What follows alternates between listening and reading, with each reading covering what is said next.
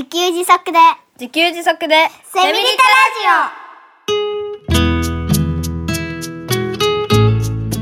この番組はパーマカルチャー研究所の三つくりゆうきが自給自足で幸せなセミリタイヤ生活を送る知恵をお届けします。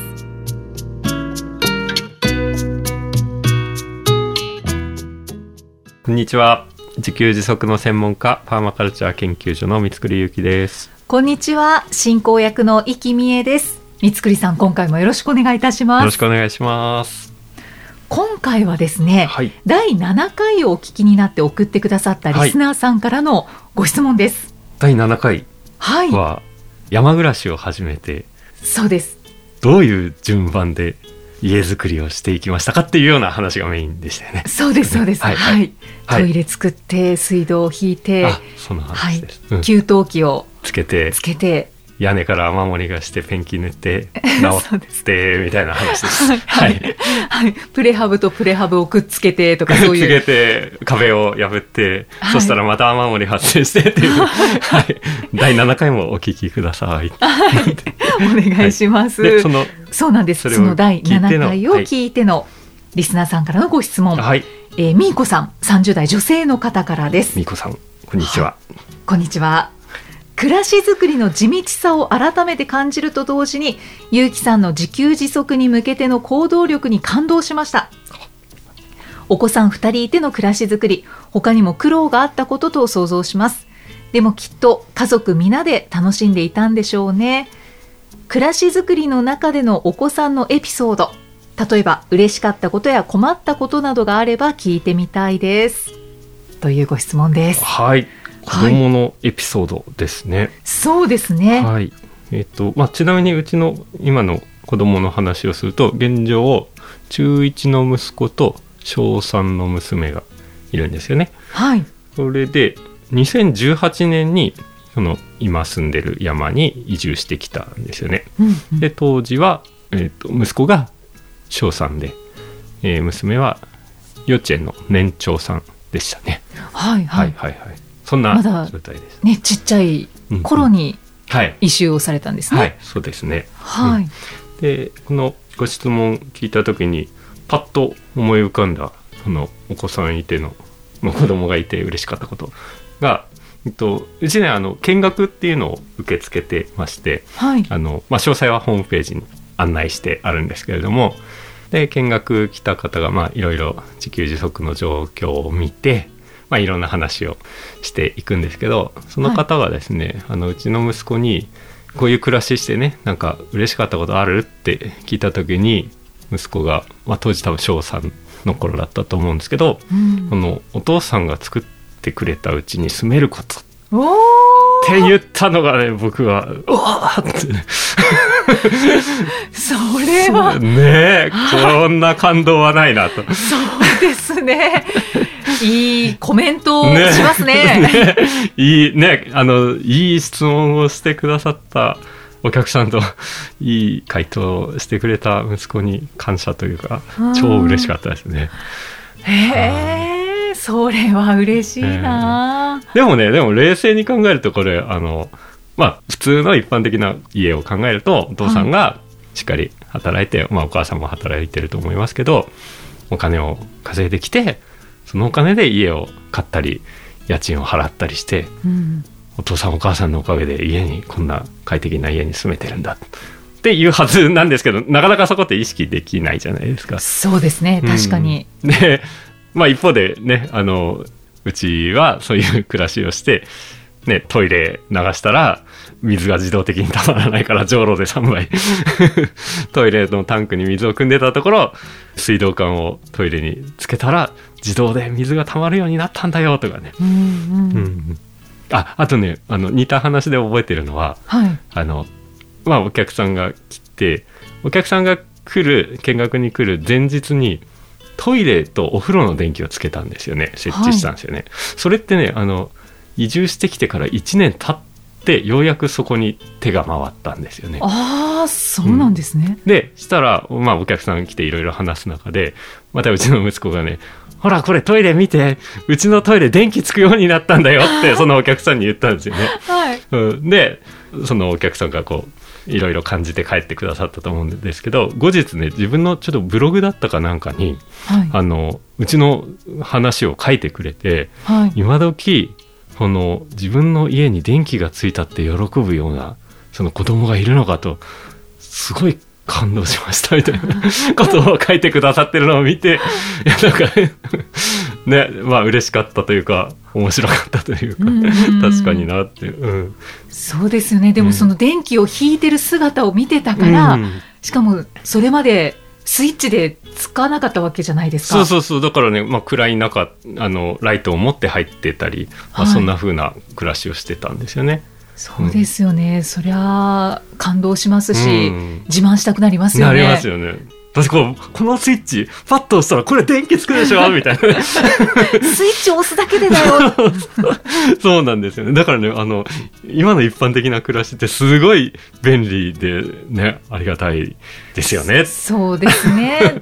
でそれまでの工程をやっぱり全然見ないので、はいはい。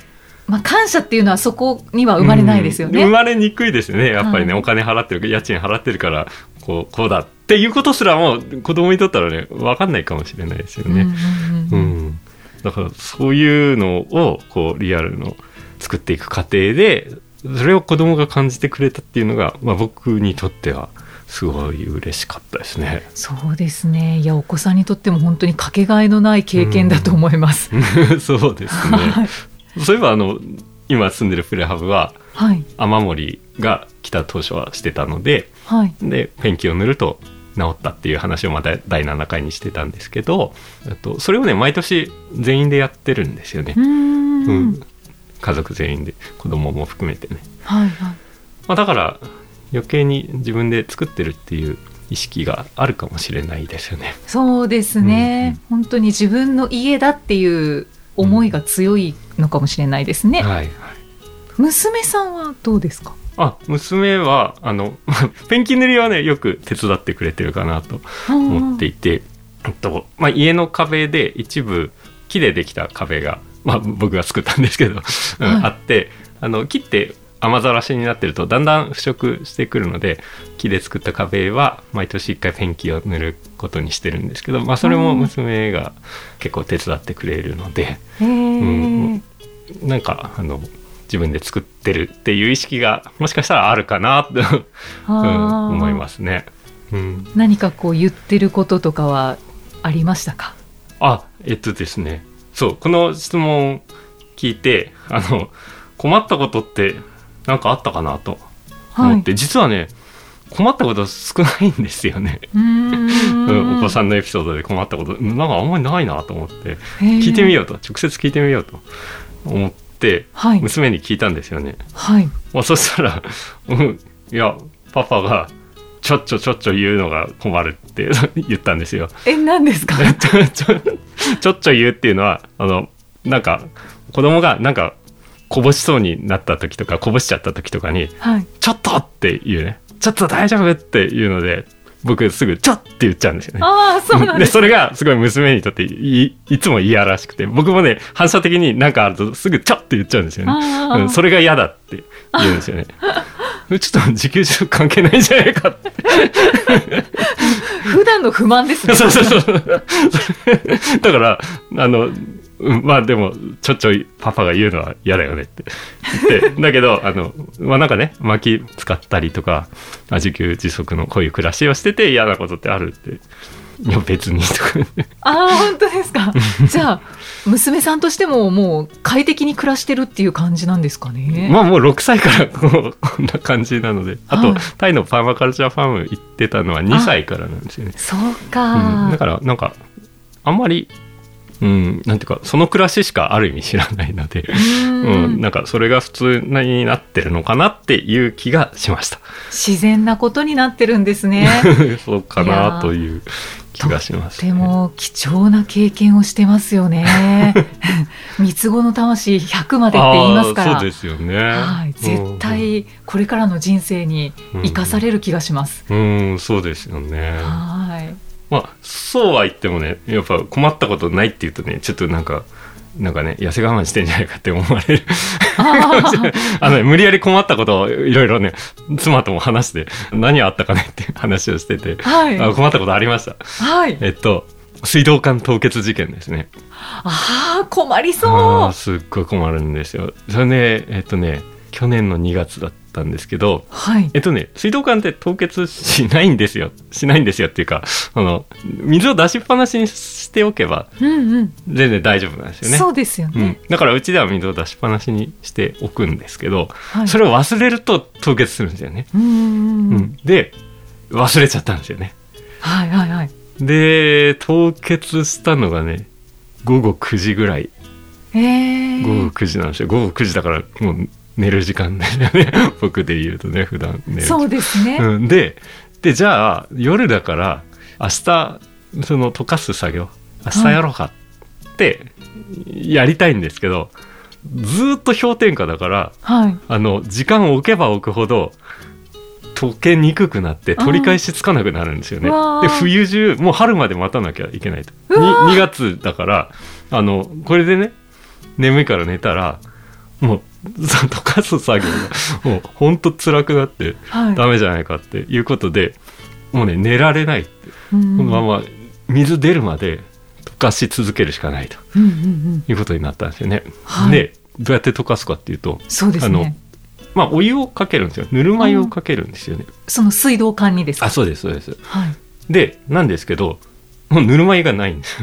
よ 水道凍結してるあから。だから雪をガバガバ取ってきてはい。うちのストーブで温めてはい。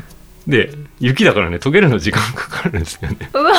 でだからそのぬるま湯作るのにもすごい時間かかるから、はい。もうもう家中のね薪ストーブと灯油ストーブとでポータブルのちっちゃい灯油ストーブとカセットコンロとはい。うち灯油コンロも使ってるんですけどまあ5個のね あの熱源をフル稼働してあの雪を溶かしてはい。で水道管にねかける。うん。で水道管にジャーッとかけると一瞬でこう落ちちゃうので、はい。あのタオルを切って水道管に巻きつけてでなるべく長くそのぬるま湯がとどまるようにするんですよね、うんうんうんでこれだから水道管に巻きつけるんですけど氷点下10度ぐらいなんですよねだから手痛いんですよ。なんかかじかんできて。ででもなんかやるしかないからずっとやってて9時からねやってて、はい。でねもうその作業ね6時間ぐらい3時ぐらいまでやっててえー。夜中のね。であの娘はね12時ぐらいまで頑張ったんだけどまあちょっと耐えられずに寝ちゃったんですよね、うんうんうん。で息子は当時小6去年だから小6で、はい。息子はねめちゃくちゃ頑張ってくれててあの3時ぐらいになって「ごめんちょっとだけごめんね15分ぐらいちょっと寝ていい?」って言ってそのまま起きてこれなくなったんですよね。うん。でその15分か30分後ぐらいに僕と妻でやってたらようやく凍ってたのが溶けて水が出たっていうことがありまして。いやそうだからまあ困ったこと そのうん困りましたね。大変でしたね。そそうですね。6時間かけてうん溶かした夜んですね。中のね、はい。そういうことが、あの、お子さんがいて、子供がいて困ったというよりは、困ったことを子供総出で頑張って解決できて、まあ今ではいい思い出としてね、こうやって語れるわけですけど、そうで辛かっすねたですね。もしかしてその水道の水を止めちゃったのはお子さんだったとかですか？あー、妻じゃないかな。そこでねなんか娘さんとかだったらあ そうですねあなんかお子さんのエピソードどちらでしたねみたいなうんどちらかというと、一番そういうのをうっかりやらかすのは妻ですね。あうちの4人の中で。ですね えー、なんかしっかり者のイメージがありましたが、まあ結構ね、そんな感じ。えー、可愛らしい可愛らしいですね。えー、そうですか。そんなこともあったんですね、はい。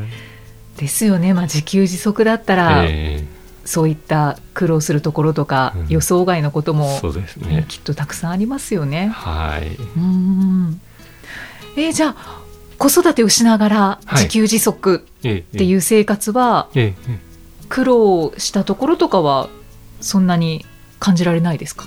あないそそうあそうだからなんかねあのこのご質問ねあらかじめいただいてたんで妻とも話したんですけど。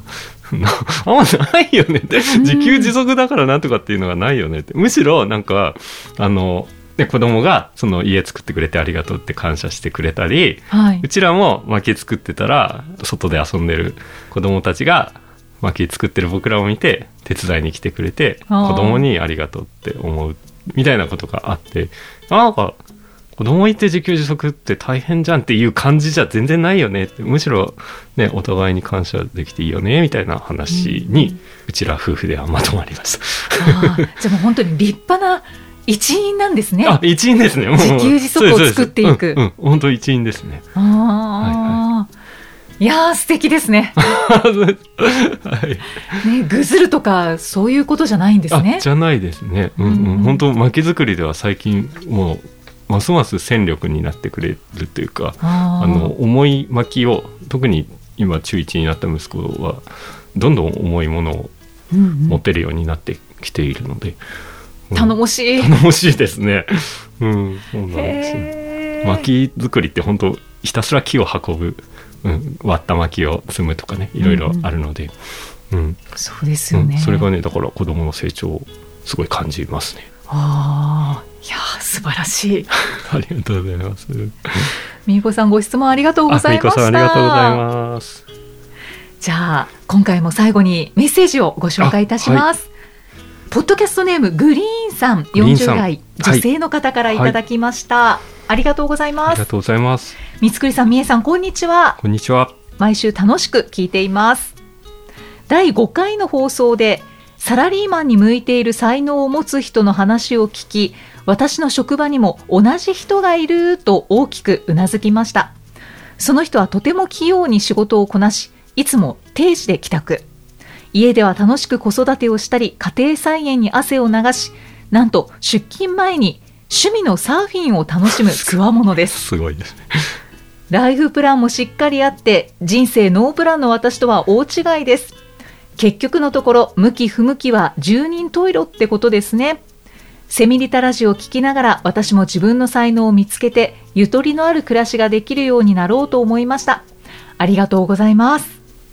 はい、ありがとうございます。はい。うん、あ、そうですね。このサラリーマンに向いてる才能を持つ人、まあ第5回ね、またお聞きいただければと思うんですけど、はい。この僕の当時サラリーマンだった頃の僕の先輩が、あの、僕がすごい人間関係に悩んでるっていう話をしてたら、いや、もう適当にやってな、あの土日、あの、好きな時遊べばいいんだよって言ってた人が、言ってた先輩がいるんですけど、はい、うん、ね。だから人間関係にひたすら悩み続けて、いくら本を読んでも解決できないというね、才能のない、サラリーマンの才能のない僕とは違って、その先輩はすごいサラリーマンの才能があったんだなっていう,、いう話をね、そうですね。あの、第5回でしていたんですけれども、はい。そうそう。だから、あの、まあ、自分はね、その、こういう暮らしをして、あの、自給自足でセミリタイヤみたいなことを言っているんですけど、それは自分に合ってた。っていう、んただそれだけというか、うん、だからなんかまあいろんな生き方が多分あって、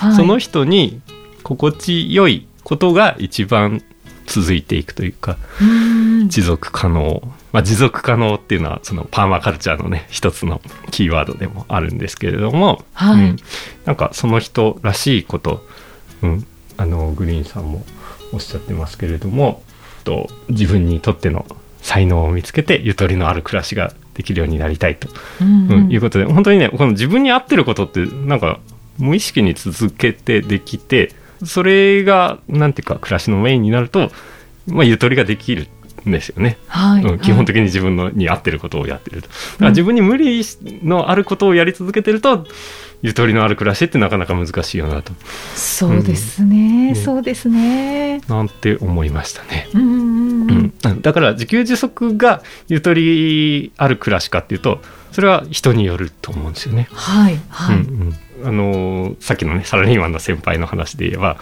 まあ、日々の仕事は結構適当にできると、うん。そして安定給給料も入ってくるっていうことでそっちを重視する人もいるけど僕は同じ状況にいながら全然苦しかったわけですから、うんうん。本当に人によるという、うん、その人らしく生きるっていうことがゆとりのある暮らしにつながるんじゃないかなと思思いますね。そうですね。才能をね見つけたいみたいですよね。はいはい。だから才能は自分が自然とやってしまうことあそうですそうです。ですよね。はいはいはい。うんうん自分が自然とやってしまって好きで得意でうんまあそれをやってると自然に人に貢献できてしまうはずなんですよねうんうんうんうんはい。でもなんかねそういうことあまりに自然にできるから気がつかなかったりもしくはなんか仕事って努力して苦労してやるものお金は汗水垂らして稼ぐものみたいなイメージがあるとなんかそういう才能自分の得意でできることを無視してなんか苦しいことばっかりやろうとしてしまいがちだったり。そうなんですよね。ね。本当に何でしょうかねその、ね。イメージってイいうものは。メージがあるからそうなんですよね。厄介ですよね。うん。だから自分が楽勝でできることをメインに仕事にできたら一番いいだろうなってよく思ったりしています。はい。